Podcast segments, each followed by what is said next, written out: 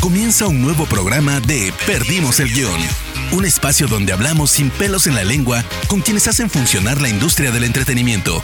Prepárate para conocer los secretos que no salen en cámara de la viva voz de sus protagonistas. Hola amigos y amigas, yo soy Rana Funk, uno de los fundadores y directores de Spoiler Time y me encuentran en redes sociales como arroba ranafunk con F-O-N-K al final. El día de hoy tengo una charla con un músico impresionante que además forma parte de la nueva serie Eddie. Estoy hablando de el músico cubano Damián Nueva, que es el contrabajista de la banda que toca jazz en esta nueva serie de Netflix, producida por Damián Chazelle, que además es el director de los dos primeros episodios. Me cuenta muchísimas cosas de su carrera, de la música, del instrumento y de todo lo que vivió en su primer papel actoral.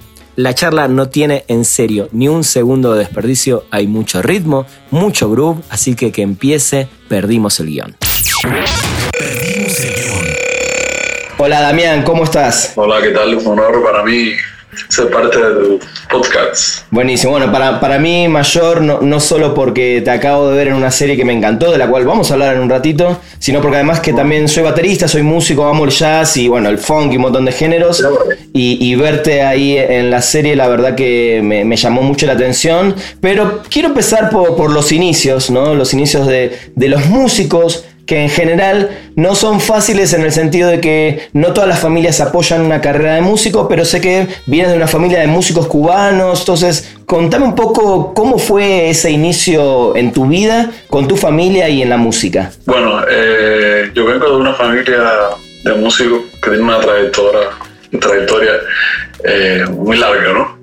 Y entonces, sinceramente al principio yo quería, yo quería estudiar pintura porque el sueño de mi madre que fuera pintores, me pasaba horas dibujando, pero que resulta que cada vez que yo tenía que hacer mis bocetos en la azotea de casa de mi abuela, estaban todos mis primos, mis tíos ensayando, a todo meter, ensayaban hasta espectáculos de, de danza al estilo tropicana, bailarinas, trombones, trompetas. Entonces, el mundo del silencio de la pintura con la música creo que perdió, ¿no? Porque la música es un poco más contagiosa y me sentía solitario y dije, bueno, voy a empezar a estudiar. Siempre toqué un poquito, ¿no? Porque en la casa siempre había un poco de fiesta, se, se, toca un poco de rumba y, y, bueno, también por la religión afrocubana, la santería, estás mezclado siempre con, con la música, ¿sabes? La música es una cosa que es cotidiana, ¿no? Tu mamá te dice, mi hijo tienes que aprender a bailar si nunca vas, si no nunca vas a salir con chicas bonitas. así, ¿no? Pero bueno, yo tuve mucha suerte que mis primos, mi, tía, mi madre, todo el mundo me apoyó porque la música eh, no, me necesito, no me necesito que en Cuba es una carrera muy respetada, ¿no? Sí. Y bueno, y si además tiene una familia que te apoya, ¿sabes? Te ganaste la lotería. Yo siempre, yo siempre tuve muchísimo apoyo hasta el sol de hoy, ¿no? Totalmente. Y sé que empezaste, como contabas un ratito recién, eh, con la percusión, con, con ritmos, eh, con otro tipo de ritmos. ¿Y cómo te fuiste metiendo en, en, el tema del bajo, el contrabajo y, y ese instrumento, ¿no? Tan particular. Sí, eso fue muy interesante porque, bueno, en mi familia hay como tres, tres cuatro percusionistas. Y entonces, como chico, al fin tú quieres empezar por la batería, ¿no? Es el, el, el instrumento más específico. Entonces, entre los pianistas, los bateristas, saxofonistas, cantantes. Mi tía, mi, mi tía Mercedes, madre de, de tres primos míos músicos, Ajá. me dijo, tú sabes que tú tienes como un sabor así para la percusión, porque yo te veo cuando tú tienes alma de bajista. Él me decía de niño eso.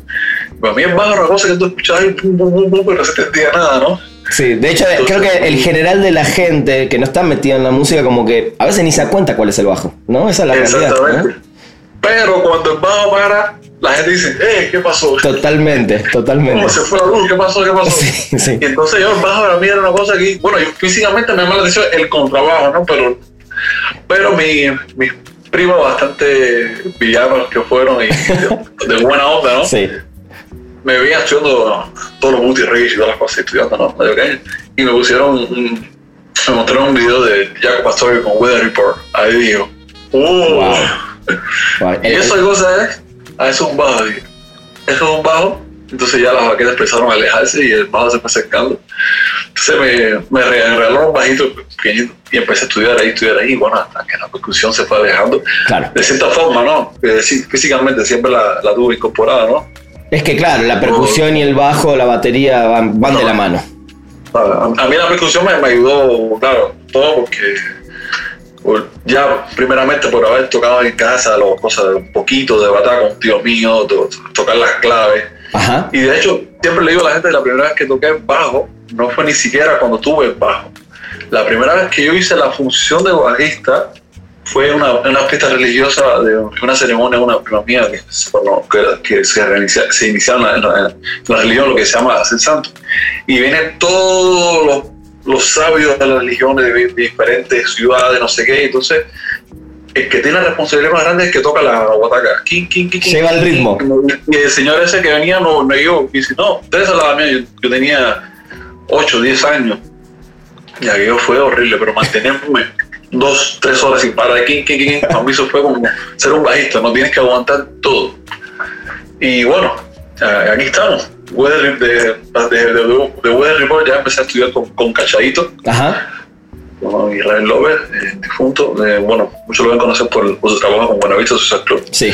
Y, ahí, bueno, fui estudiando con él, después tuve otros profesores, tomé clases también con, tuve algunas clases con Carlos Despuesto, Dali, bueno, mucha gente en, el Conservatorio Nacional. Ajá. Y bueno, escuchando, preguntando y todo el tiempo a interesar hasta que hasta, hasta el día de hoy que, que vivo de, bajo. Totalmente. Te fuiste metiendo, eh, bueno, ya nombraste a Jaco Pastorius, entonces me nombraste a tu primer referente un poco en el mundo del jazz, ¿no? Digo, Jaco creo que es un poco más abierto lo, que hizo musicalmente y, definitivamente creo que es el bajista de todos, el favorito. Eh, pero creo que no sé si él fue el que te fue de a poco metiendo en el mundo del jazz o, cómo fuiste llegando al mundo del jazz. Es raro porque en el mundo del jazz, eh, de cierta forma, yo estaba involucrado porque las maratones de, disco de, de Keith Jarrett que escuchaban mis primos eran era el concierto de Tokio, de Colonia. Entonces yo siempre estaba escuchando eso, pero no como inconsciente, ¿no?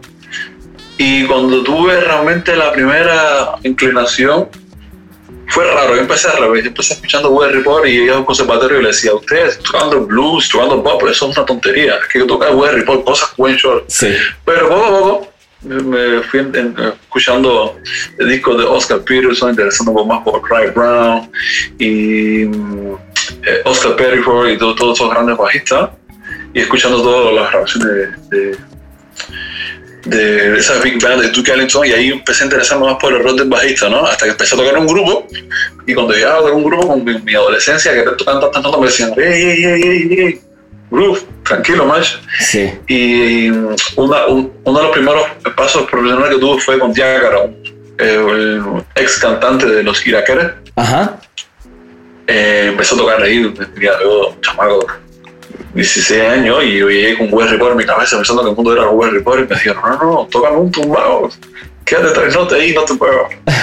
Y a esa hora decía sudar y decía, pero ¿cómo es eso? Y bueno, ahí fue, un poco a poco empieza a tener el rol de bajo, pero bueno, gracias a todas esas grabaciones, más bien con, con Oscar Peterson, con, con Ray Brown, fue que empecé a, a apreciar más el, el rol del, bajista, ¿no? De aguantar el, grupo y, bueno, yo bueno, empecé, claro, empiezas a tocar el son, empiezas a hacer descarga con colegas y ya sabes dónde, dónde, dónde tu instrumento suena bien, ¿no? Totalmente. Entonces, hasta, hasta, el sol de hoy, sabes que sigo todavía pensando en la música como algo como, para bailar, ¿no? Sí, sí, decía, Mi, decía, decía, mi maestro Cachadito, si tú no sabes hacer bailar a la gente, tú no sabes lo que estás tocando. entonces lo que tú tocas no es cierto, me decía si lo que tú tocas no se va a la gente, lo que tú tocas no es cierto. Por eso también creo que también empezaste ¿no? o sea, a escuchar más funk, soul, ¿no? Porque es la música que realmente te mueve. Empecé a escuchar más, más funk, empecé, bueno, o sea, toda, empecé a toda la trayectoria de los, los discos estos de Marcus Miller, con empieza todos los Peter Water, pero bueno, empiezas más a escuchar más música un poco como Isles Brothers, empiezas a escuchar Marvin Gaye, cosas así, en la parte de funk, ¿no? Sí.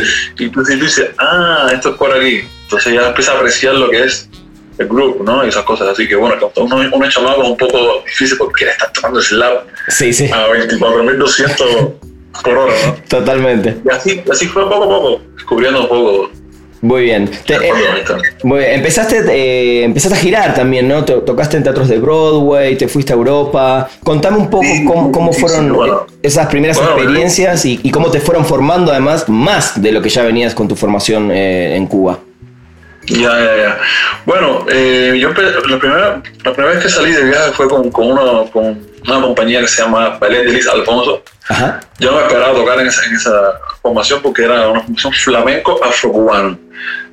Y sinceramente para mí el flamenco de esa época era, una guitarra y una mujer dando gritos.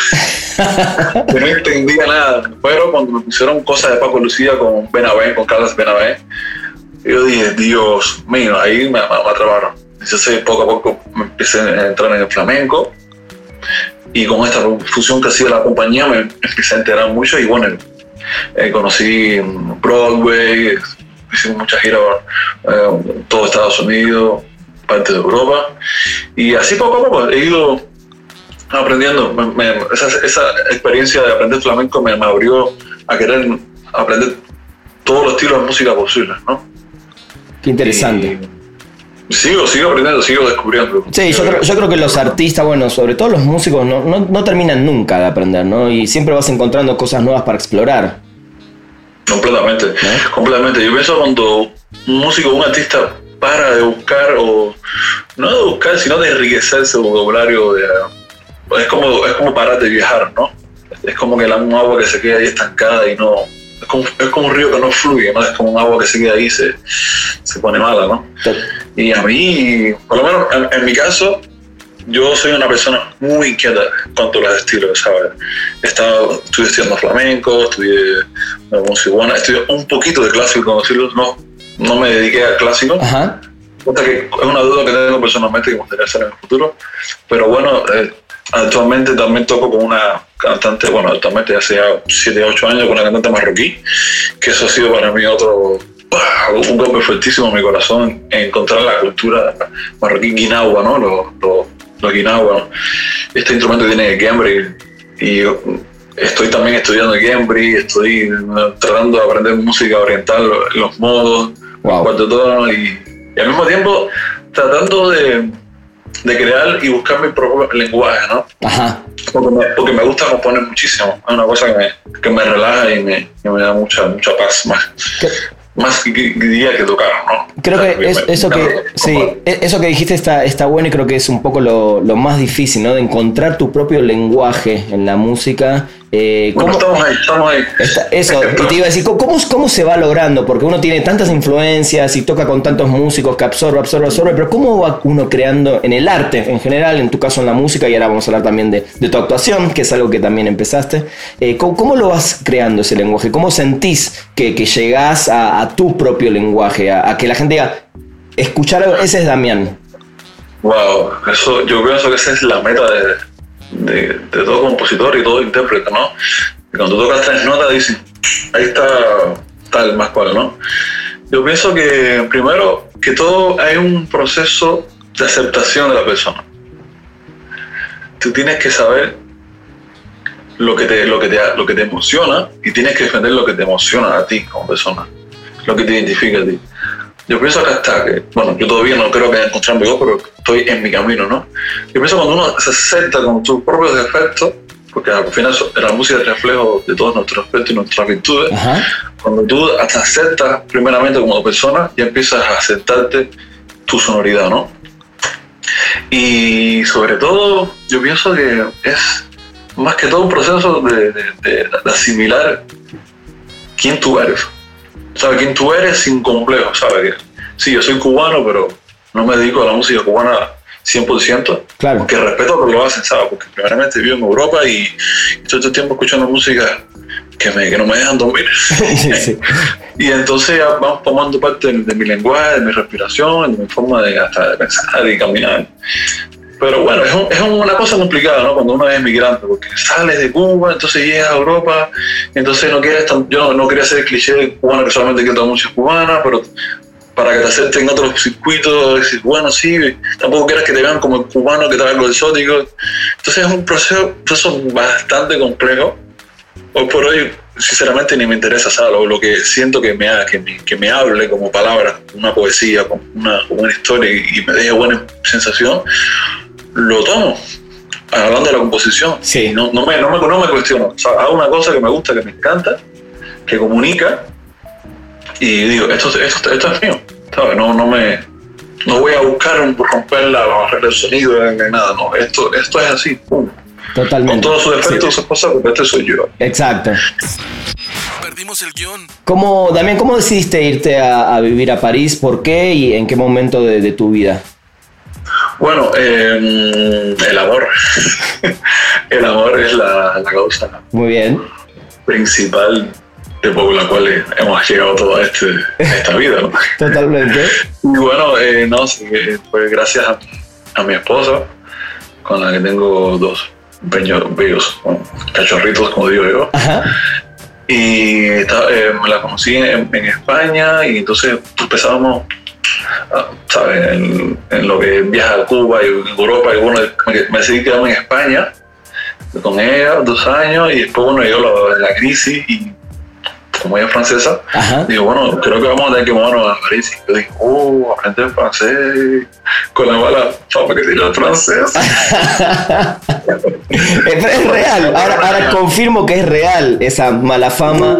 Es ¿no? complicado. Sí, sí, sí. Tienen un Ah, carácter. Muy complicado. Sí, sí. Son, son Para muy ellos. latino, Sí. Es complicado porque, ¿sabes? Es- es- son otros códigos, es otra mentalidad, es otra forma de comportarte. Entonces, a mí me, me costó muchísimo. Hay otros amigos sí han llegado, pum, y han empezado a Me tocó muchísimo. Un momento y le, que le dejo la música, voy a dedicarme a hacer otra cosa. Wow. Porque no entendía el código de que un día hacemos la fecha, tocamos y al día siguiente, eh, como dicen aquí, uy, papá, uy, señor, como decir, no está bien, está, está bien.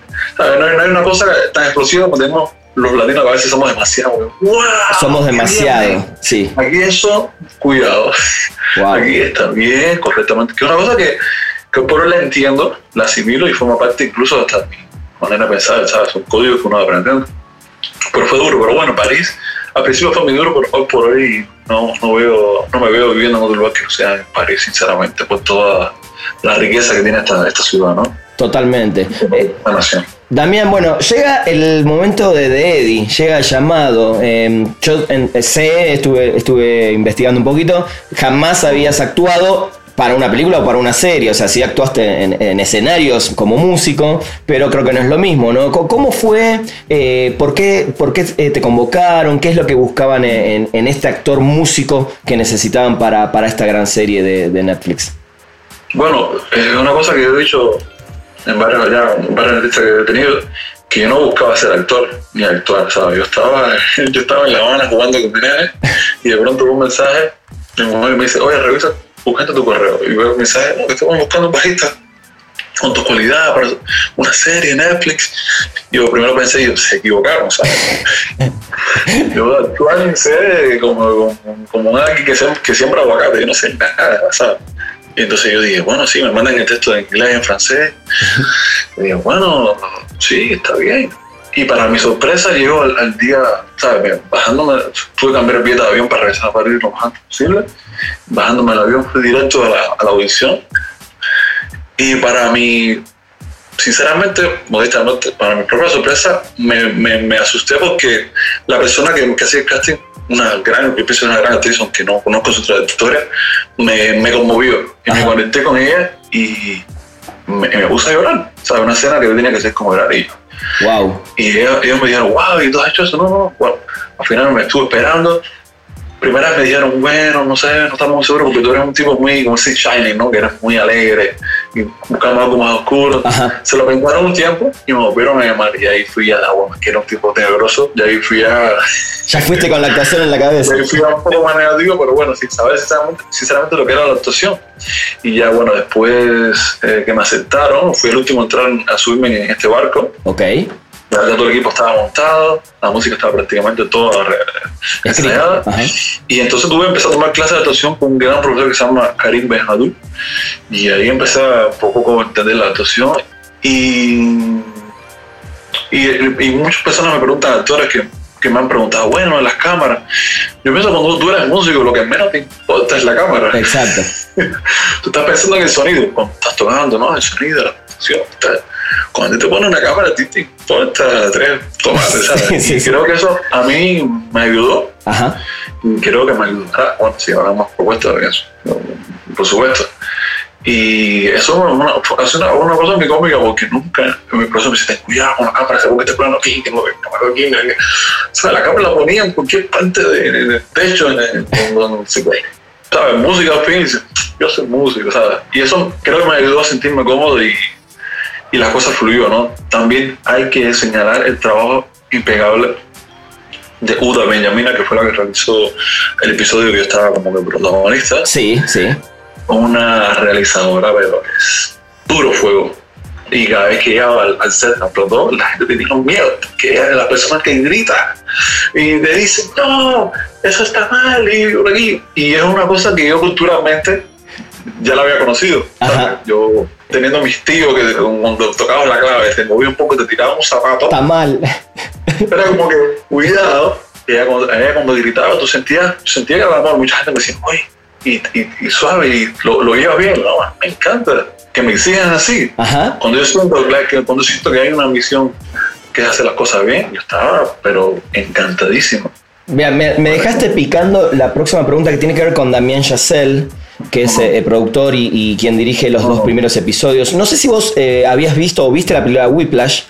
Eh, claro, claro, claro. Eh, y que es, ¿no? es, es, es eh, esta película de Damien Chazelle, que fue la, la, primera para Hollywood, digamos, él había hecho algo independiente, que es una gran película y tiene que ver justamente con, con la exigencia eh, a, a, los músicos, ¿no? una sobreexigencia, creo que no, no, es real, no es tan real eso, pero bueno, ahora que contás eso, sentís que, que sí, sí, viviste esos momentos, no solo en tu, en tu vida musical, sino en el set de que te tiren con un zapato como dijiste, que te digan, no, así Eh, ¿lo, pasaste también en el set? Eh, no, que me tiraron un zapato, pero que eh, yo, sabes que cuando tú, tú conectas con una persona de cierta forma espiritualmente hablando, tú sabes que te puede mencionar tu mamá, tu abuelo, todo el mundo, pero tú sabes que hay amor. Entonces yo nunca sentí cuando me dijiste, oye Damián, estás 80%. La, hay una escena que está muy fuerte, que por cierto ellos guardaron, por suerte, porque yo me asusté mucho en la escena que estoy, no sé si viste todos los episodios. Completita, completita, sí. ¿Eh? Sí, la vi, en un, día la vi toda. la escena que estoy a punto de drogarme, que viene... Sí, que viene el, Elliot, el protagonista, sí. Esta escena fue un día muy oscuro porque esa mujer me hizo soltar fuego, yo perdí el control, de, sinceramente, de mi, de mi ser, ¿no? Wow.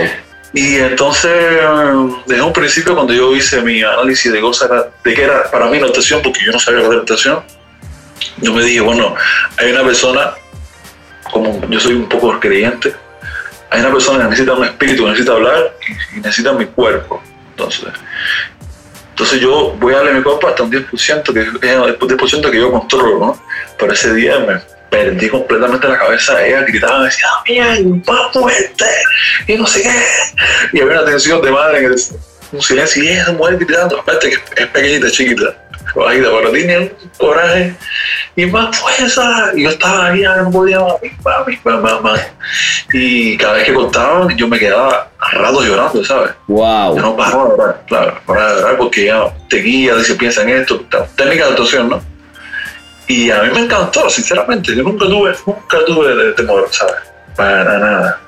Para nada. Me fue todo amor lo que sentí. Impresionante. Damián, eh, cuando te convocan para la serie, eh, te, mandan el guion, sabes de qué se trata, porque ahora que contás tu historia, que tiene que ver con, con inmigrantes, con un músico yendo a París, es un poco la historia, bueno, de todos los músicos que ahora vamos a hablar que conforman la banda, pero sobre todo del protagonista, ¿no? Que era un músico de jazz en Estados Unidos, con que, se va por temas familiares eh, y, y, empieza sus dramas en París, pero es todo por amor a la música, básicamente lo que él hace. ¿Te sentís identificado también con, con esa historia?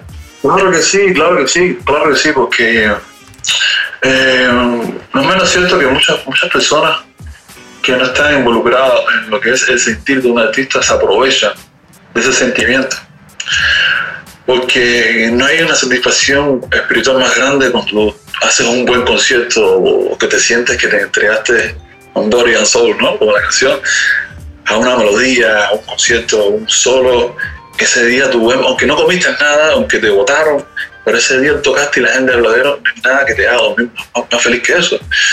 Y yo pienso que esa, esa pasión, a pesar de los dramas y todas las cosas que hay, esa pasión es una cosa que está, de cierta forma, no escondida en la serie, pero que va, que va conectando cada personaje, ¿no? Es un sentimiento como que es la pasión por la música, por, bueno, en este caso del jazz, ¿no?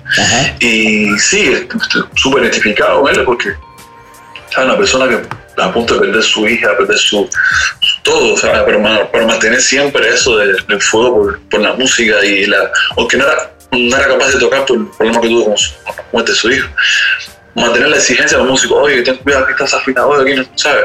Porque la música, ¿sabes? La música para los músicos, por lo menos para mí es como decir la salud de mi, mamá, ¿sabes?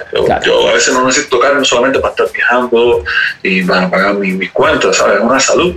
Cuando yo todo un día estudio, tú, tú sientes que, que de cierta forma estás ayudando a tu, a tu ser, ¿no? a tu salud espiritual. Sí, totalmente. Y sí, la, la, la, la, historia es muy real, ¿sabes? En cuanto se habla de, de, ese fuego, esa pasión que sentimos nosotros los artistas, ¿no? Y el trabajo que pasamos para subir a un escenario que mucha gente no valora.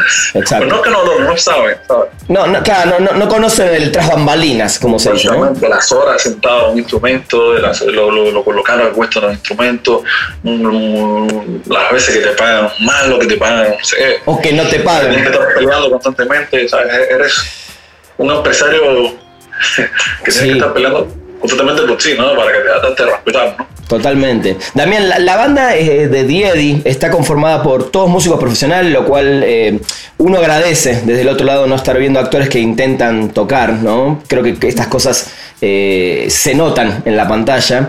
y sé que grabaron toda la música en vivo en el set mientras tocaban. ¿Qué presión sentían en ese momento y qué ambiente se creó también entre los músicos?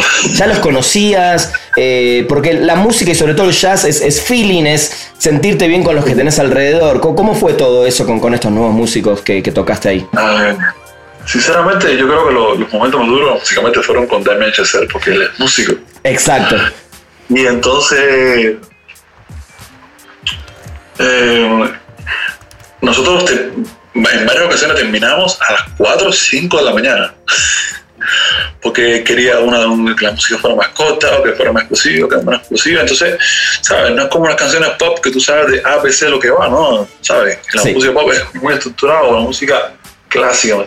El jazz es una cosa que es como el agua que tú tiras así al vacío, tú no sabes qué resultado va a dar.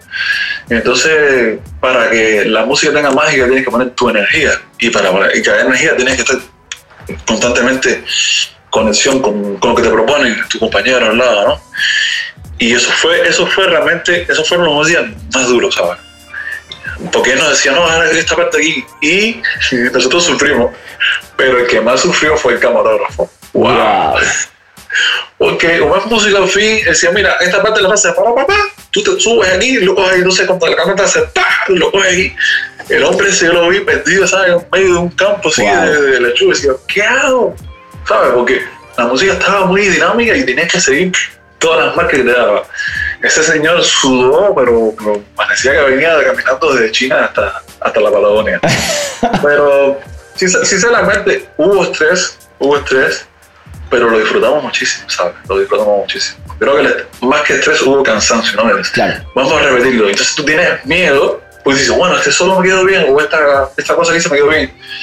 Vamos a repetirlo. Entonces tú tienes miedo y si, y si lo cambio, se te entra la duda. Voy a hacer una, una otra take, pero y si lo cambio, dice, bueno, me quedo. Pero es que si te quedas y no compagina con lo que está pasando, ¿no? Muchas veces lo hacen en el jazz, ¿no? Que te estudias algo cuando vienes así al, momento, no tiene nada que ver lo que estás tocando. Sí, totalmente. Tienes que adaptar. Entonces, es ahí donde regresas a tu casa con unos dolores parte de ahí. wow. Porque sabes que van a, dicen, van a tomar, esta es la toma que van a quedar y tiene que estar bien. Y, no puede haber un fallo, una nota que quedó aquí, que por allá, que tú miraste por aquí, que si la seña no la entendiste. Todo va muy rápido. Sí, y, y, sí con Damián Yacer, entonces como me decís, sí sentiste más presión, no solo porque él es director, productor, y además por el amor que tiene por el jazz, me imagino que él quería la perfección total. Claro, porque que o no, es, es, vamos a decir que ese, es su idioma, ¿no? Yo sí estudié, estudié ya con mis primos, tocando, aprendiendo, pero él, él creció escuchando eso, entonces cada detalle de la música, pues bueno, está, es muy importante señalar también que bueno, tenemos, estamos respaldados por, por dos músicos grandísimos como es Glenn. Sí, y, y, Randy Carroll. Fue el, escritor y, y, coautor con Randy Carroll. Sí. Gracias que él estaba ahí, porque como Randy estaba en el set, ¿sabes? Se podía cansar también.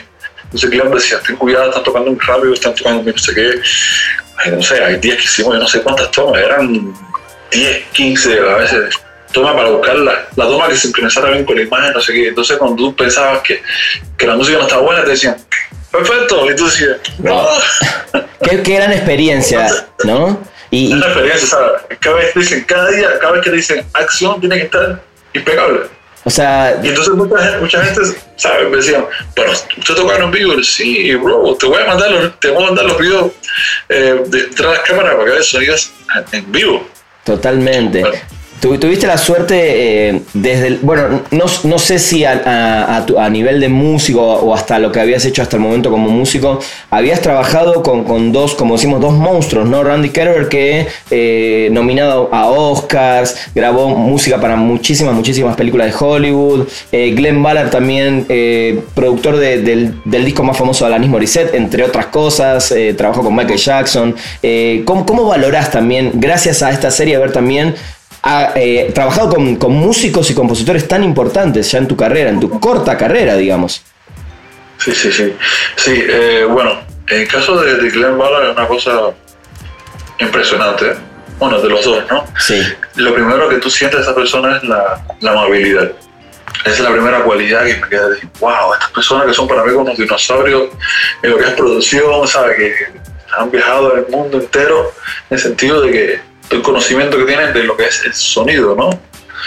Y te hablaban siempre una forma tan, tan chévere, te ponían de una forma como, bueno, ¿cómo te sientes aquí? Entonces nunca hubo, nunca hubo, yo quiero esto y tócalo así. No, ¿sabes? Era como que, mira, vamos a hacerlo así, todo está bien, tranquilo, positivo. Y yo pienso que es, una cosa que a mí me marcó muchísimo, ¿no? ¿Sabes? A veces eh, los músicos somos exigentes, exigentes, pero pidamos que, hey, man, tienes que sentirte bien. Si no te sientes bien, no va a funcionar.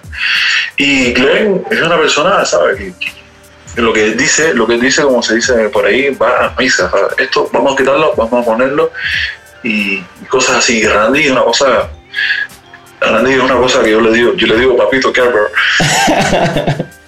ya, ya lo adoptaste. De buena, le digo buena onda porque hicimos, hicimos una amistad, tenemos una amistad muy bonita. Qué bueno. Randy es como un niño, ¿sabes? Un niño que, que conoce muchísimo y muy inocente, ¿sabes? Porque con todos los conocimientos que hace, este pues dice, bueno, no sé si está bien, y le dije, ¿qué estás diciendo, man? ¿Sabes? Wow. Un tipo como él que le hace una, una, una, arreglo y cada vez que lleva con un arreglo, tú quieres sentarte en el carro para, para seguir los güeyes y ay, explícame aquí. Y el tipo decía, sí, el vuelo, no, voy a hacer otro arreglo porque ese, ¿sabes? El tipo que escucha una canción y te dice todas las notas de arriba abajo, de, de, la trompeta, así, te lo escribe así. Wow. Tú hablas y te escribe toda la música. Tú ves eso y siempre uno dice, wow. Fue un, fue un trabajo completamente, ¿cómo decir? Sublime estar al lado de esas personas, aprendiendo cada día. Cada vez que yo decía algo, esta parte, ya cuando tú sentías que era, ah, oh, esto, esto me huele a café. Ok, vamos a hacer otra, cambiamos, cambiamos. ¿Sabes? Porque a veces a mí me, me costaba que, que, no te decían las cosas directamente, era como que, bueno, eh, muchachos, y si hacemos una toma, y yo digo, ¿qué es lo que no está funcionando? ¿Sabes? Tú estás soy yo, eh, la batería, eh, se supone, pero, pero no, veces hacen buscar el espíritu de equipo. Bueno, vamos a entenderlo. Pero bueno, estoy, estoy agradecido porque sigo aprendiendo con ellos, ¿sabes? Y sigo tomando nota de todo lo que me dicen. Pero bueno, lo más importante es lo que decía al principio, es la, la, amabilidad, ¿no? Sí, sí, sí. hacerte sentir bien, hacerte sentir en tu casa, ¿no? Damián, esta banda de Eddie grabó eh, todo en vivo, está el disco, ya se puede escuchar en, en, en, internet. Yo como fanático y coleccionista de discos de vinilo, ¿tenés idea si va a salir ese disco no? Sí, tenemos, eh, sí, tenemos, bueno, la producción tiene pensado que me parece que va a, va a salir en junio. Muy bien. Y, sé que había planes de ir a presentar, bueno, todo esto de la pandemia, eh, no, se pudo hacer una presentación oficial, eh, pero me imagino que las ganas también de seguir tocando con, con estos músicos, ¿va a suceder en algún momento eso? Sí, claro, eso es el proyecto, es el plan B de, de Glenn, no solamente la serie, sino girar con, con, con la banda. Visto que muchas personas se, han identificado con la serie, con los personajes y con la música, ¿no? Mucha gente que, me, ah, por lo menos a mí personalmente, gente que me ha dicho, yo nunca he escuchado jazz, gracias a la serie estoy valorando eh, esta música, ¿no? Totalmente. Exacto. esa, esa, perdón, esa era mi otra pregunta, porque también eh, a mí me encanta, yo amo el jazz, pero también lo empecé a aprender o a disfrutar después de mi adolescencia. Em, pero, pero creo que es un género que mucha gente o muchos jóvenes le tienen entre comillas miedo porque creen que es música, no sé, vieja, antigua. Pero esto es una nueva generación de jazz. Bueno, después de también con Amy Winehouse creo que hubo una, una renovación del jazz y el soul. Eh, ¿Qué sentís vos también como músico y ahora como un protagonista de una serie? Una serie creo que es la única serie, por lo menos que yo tengo recuerdo, que, que habla, que, que, el hilo conductor es el jazz y la música. Eh, ¿Qué sentís que también le falta un poco al mundo en general que conozca del jazz para, para valorarlo mucho más? Yo pienso que en el mundo en general lo, primero que habría que quitar son los clichés. Ajá. ¿Sabes? La gente habla por muchas veces no por su experiencia, sino por lo van a escuchar, oh, esa música. O porque simplemente tienen miedo, ¿no? A, enfrentarse a cosas que no están a la moda. Ajá. Como, no sé, como la música trap, que ahora está mucho de moda. Sí. Todos estos movimientos de música electrónica, ¿no? Cuando escuchan jazz, como dicen, no, venga, eso está pasado. Y dice, tú has ido a un concierto. Estás sentado al lado de un baterista. No, pero es que eso es ruido, bro. Ido, primero tienes que ir a un concierto, ¿sabes? ¿sabes? Tienes que dar el paso aunque sea ir a un concierto, escuchar aunque sea swing, ¿sabes? Ver cómo la gente baila, porque muchas personas olvidan que el, origen del jazz era una música para bailar, para divertir, ¿no? Y entonces bien, piensa que ya solamente es música intelectual, ¿no? Aunque tiene un lado un poco intelectual por este lado personal y espiritual. Pero pienso que es que hay que hacer los clichés, ¿sabes? Ah, es música antigua, que bueno, si no has dado el paso, igual no está obligado a que te guste. Claro, claro. Inténtalo, ¿sabes? Inténtalo. Y bueno, la, creo que la, serie hace que las personas se, interesen un poco. Ah, mira, esta música. Chévere, yo pensaba que era una música un poco desfasada, pero está bien. Sí, sí, totalmente. Damián, se nota que te gustó hacer Diedi, eh, no solo por el lado músico, sino creo que venciste esos miedos. Eh, personalmente lo hiciste increíble, la verdad que me, gustó mucho tu personaje, me gustó que hayas tenido un episodio dedicado a, a, Jude, a tu personaje. ¿Viene en el futuro próximas actuaciones? ¿Te empezaron a llamar o sentís que, te gustaría eh, meterte un poco más también en, este mundo de la actuación? Completamente. Al principio, al principio yo estaba como, ah, a mí no me interesa la actuación, ya lo hice, está bien, sí, sí, sí. Eso no Bueno, me entró un, un poco de calambre en dos o tres días y, oh, es la primera vez que me voy a la pantalla actuando, ¿sabes? Y, y puse mi página Instagram, eh, quiero decir que tengo miedo, ¿sabes? Porque ahora sí tengo conciencia pero viendo el feedback de la gente me ha dicho, wow, me encantó, lloré contigo, y qué bien, y, lo que, y la rumba que cantaste pronto, que sorprendió a todo el mundo. Eso te voy a preguntar, esa es una canción tuya también, ¿no? Sí, es una canción mía, eso fue una, eso fue una sorpresa porque incluso no estaba, no estaba previsto, ¿no? Lo de la rumba. Eh, estaba buscando una, yo quería una canción tipo jazz, tipo, tipo Billy Holiday, algo así, para este momento un poco triste, ¿no? Sí. Y yo, tan cubano que soy, le dije, eh, yo tengo una forma de moverme y, y, comunicar diferente, se las puedo mostrar. Y ellos miraron así, bueno, y es que sí, pues enseñaron, bueno, bueno, esto es, bueno, se llama rumba, así es el estilo. Le canté la canción con el contrabajo y se quedaron maravillosos dije, wow, espectacular. Sobre todo uno me dijo, qué precioso está eso. Bueno, hay que buscar los derechos de autor. Bueno, también, dime quiénes son los que. Acá. No, Digo, bueno, la ponemos en el show. Y sí, sí, pero ¿cuál es el propósito? No, es una canción que le había hecho a mi abuela hace un par de años. Y yo estaba un poco miedo con una serie jazz que de pronto hay mucho cubano. ¿Sabes? Uno tenía como que. ¿Sabes? Son americanos, no quiero meterme en su territorio a pesar de que estoy imponiendo mi cultura. Pero no, todo lo contrario, decir, no, qué va, si tú, en la serie no, no, se dice que tú eres cubano, pero no se sabe que tú eres. Y muchas personas me han escrito y me dicen, yo me di cuenta que eras cubano cuando cantaste la rumba porque estaba al principio dudando, ¿es cubano o no es cubano? Entonces, pero bueno, viendo la atención, estoy, sí. estoy listo para hacer algo que no tenga nada que ver con la música. Qué bueno. Nada, me encantaría experimentar algo nuevo porque ahora tengo, ¿sabes? Todo el mundo me dice, oh, chévere, chévere, chévere, pero yo no decido confirmar ese sentimiento, ¿no? De, ese instinto que, que, que puede haber en mí. Ese challenge que quiero, ese reto que quiero buscar. Está bueno. Estoy, buscando, estoy esperando propuestas, así que. Muy bien. Ahí, ahí lo que salga lo que venga. Así, no, productores, realizadores, no tengan dudas, escríbanme, tengo mis, mis coordenadas ahí en internet, me pueden escribir la hora que sea y podemos estarlo. Muy bien. Eh, Damián, saliéndonos un poquito ahora del mundo del espectáculo, te, quiero hacer unas preguntas un poquito más personales. Eh, ¿qué, talento em, que no tienes te gustaría tener?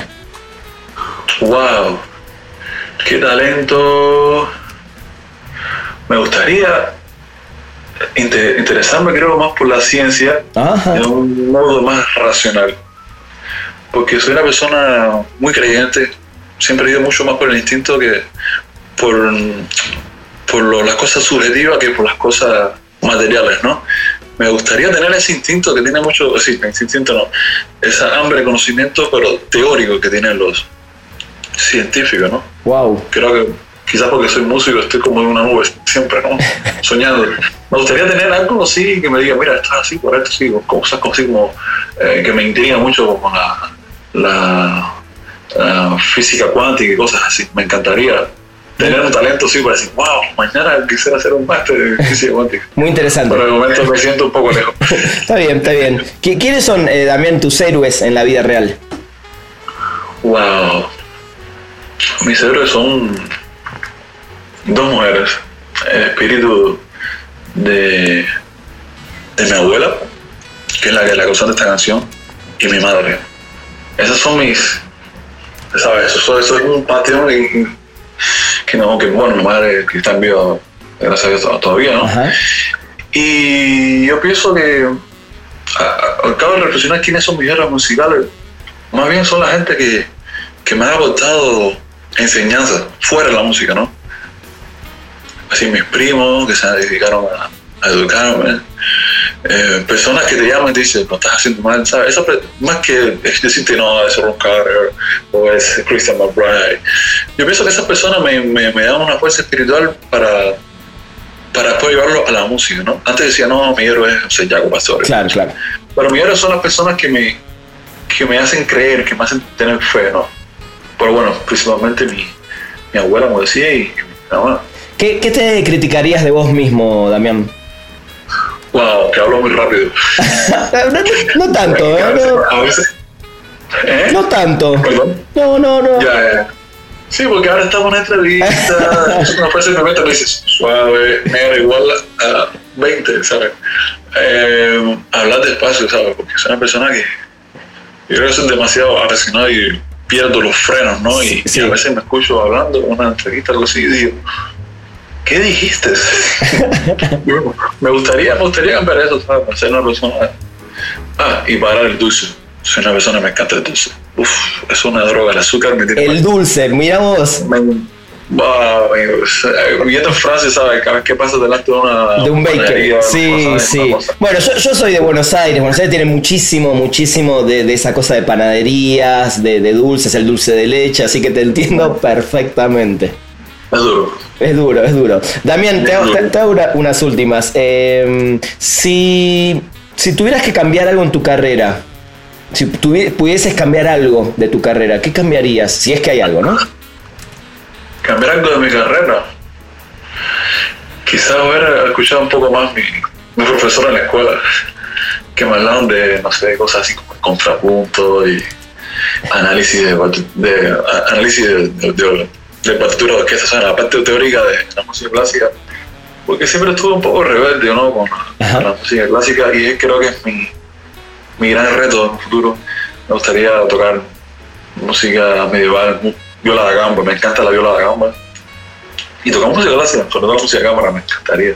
Pero cambiar eso, en un decir, tener la opción de ir al pasado, prestarle más atención a los, a los profesores que dieron clase de música clásica, de contrapunto y, y, y análisis de orquesta. Claro. Es lo único que cambiaría. Pero lo, lo bueno es que lo podés hacer todavía. Sí, pues bueno, ahora, ahora, ahora es una carrera con, con, con dos niños. Está más complicado. está más complicado. Damián, eh, do- dos películas, dos series que, que todo el mundo debería ver, que disfrutaste y que, que te gustaría que todos vean. Pero te voy a después agregar una que tiene que ver con música, pero primero me gustaría que me respondas esas. Mira, yo no sé mucho de mirar tantas series, sinceramente. Eh, No vale decir claro. The Eddie, no vale decir The Eddie. No, no, no. Pero una serie que me, que me impactó muchísimo porque desde niño me identifiqué mucho con ese personaje, más allá de la discriminación y de todos los problemas raciales que, que hay en Estados Unidos, y bueno, en el mundo entero. Fue el, el documental de la, de la muerte de Malcolm X. Ah, muy bien. Muy bien. Eso me, me impactó muchísimo. Bien. No sé si todavía está disponible, pero eso me impactó muchísimo y me gustó también la otra serie afroamericana que se llama When They See Us. Ah, buenísimo. Sí, basada en un caso real también. Sí. Eh, exactamente. O sea, cosas, como son cosas pasadas en casos reales que tú ves personas que son capaces de dar un paso, de cambiar algo. Eso es una cosa para mí no tiene precio, ¿sabes? Porque eso es, eso es combatir el enemigo número uno, que- que eres tú mismo, ¿sabes? Sí. ¿Sabes? Esa, esa. Y piensa en el caso donde Malcolm X era la, la historia de, de que de la persona que lo que lo que supuestamente que lo mató nunca tuvo juicio. Para mí eso fue como, wow, Tremenda. eso, esas, esas cosas injustas así, bueno, en hablando de serio, son las que más me han impactado. En, Sí, sí. sí. sinceramente. ¿Y películas? Wow, película, tengo, recuerdo la película, pero me gustaría verla ya de grande, hace mucho tiempo la vi y me encantó, que se llama, eh, eh, la traducción en español es El Club de los Poetas Muertos, de, La sociedad, la sociedad de los poetas muertos. sí, Con Robin Williams. Robin Williams. Sí, sí. Eso, eso fue una cosa de niña que me marcó muchísimo. Estoy, estoy tomando, esperando un tiempo para, tomamos un tiempo para verla completa, sin interrupción. Sí. Pero es una cosa de niña que me, me impactó mucho, aunque no puedo hablar de, de cada detalle, pero Son, son las que te, te- te llegan al corazón, ¿no? Exactamente, son, hay un mensaje siempre que te ahí de, fe y de, y de esperanza y de creer y de, ¿sabes? No, no, no ser parte de, no decir de, de- la masa, ¿no? Pero soñar, ¿no? Que es una cosa que, que es fundamental para, para el ser humano. Totalmente. Damián, y te, te hago una última, justamente retomando lo de concientizar o recomendar el jazz. Dos discos que, que sean como accesibles, digamos, no sé si es la palabra, eh, pero que sean fáciles para que alguien escuche y, se interese en el jazz. Bueno, en jazz. Bueno, de más está decir que es el ABC de jazz, el of Blues de Miles Davis. Esa, el of Blues es como decir el pan de cada día. No, hay una no creo que nada, existe un ser humano que tú le pongas eso y, y te diga, ah, y suspire. Y hay otro disco, bueno, que es un poco más moderno, que a mí me gustó muchísimo, por ese lado modal y espiritual que tiene la música de Coltrane, que no es ni siquiera de Coltrane, pero es inspirado en la música de Coltrane que se llama Pursuance of Coltrane de Kenny Garrett, Wow. con Pat Metheny y Christian McBride, y creo que es Brian Blade.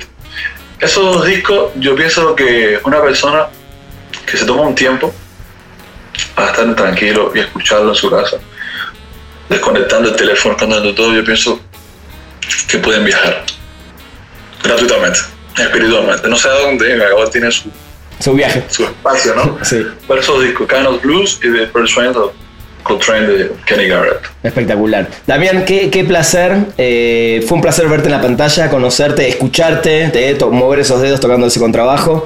Eh, y, y ojalá que, que sigas haciendo muchísimas cosas porque, bueno, el, el talento te sobra. Gracias, gracias a ti. Para mí es un honor estar escuchando tu podcast y me, me gusta mucho, inspira mucho a las personas que están interesantes pasando en, tu, en, tu, en tus entrevistas y para mí es un honor. Así que aquí me tienes en París de momento. Muchísimas gracias. Bueno, gente, eh, fue Damián Nueva y nos escuchamos en el próximo episodio de Perdimos el Guión. Llegamos al final de Perdimos el Guión. Gracias por acompañarnos y no te pierdas un nuevo programa cada martes, donde hablaremos sin pelos en la lengua con quienes hacen funcionar la industria del entretenimiento. Perdimos el Guión.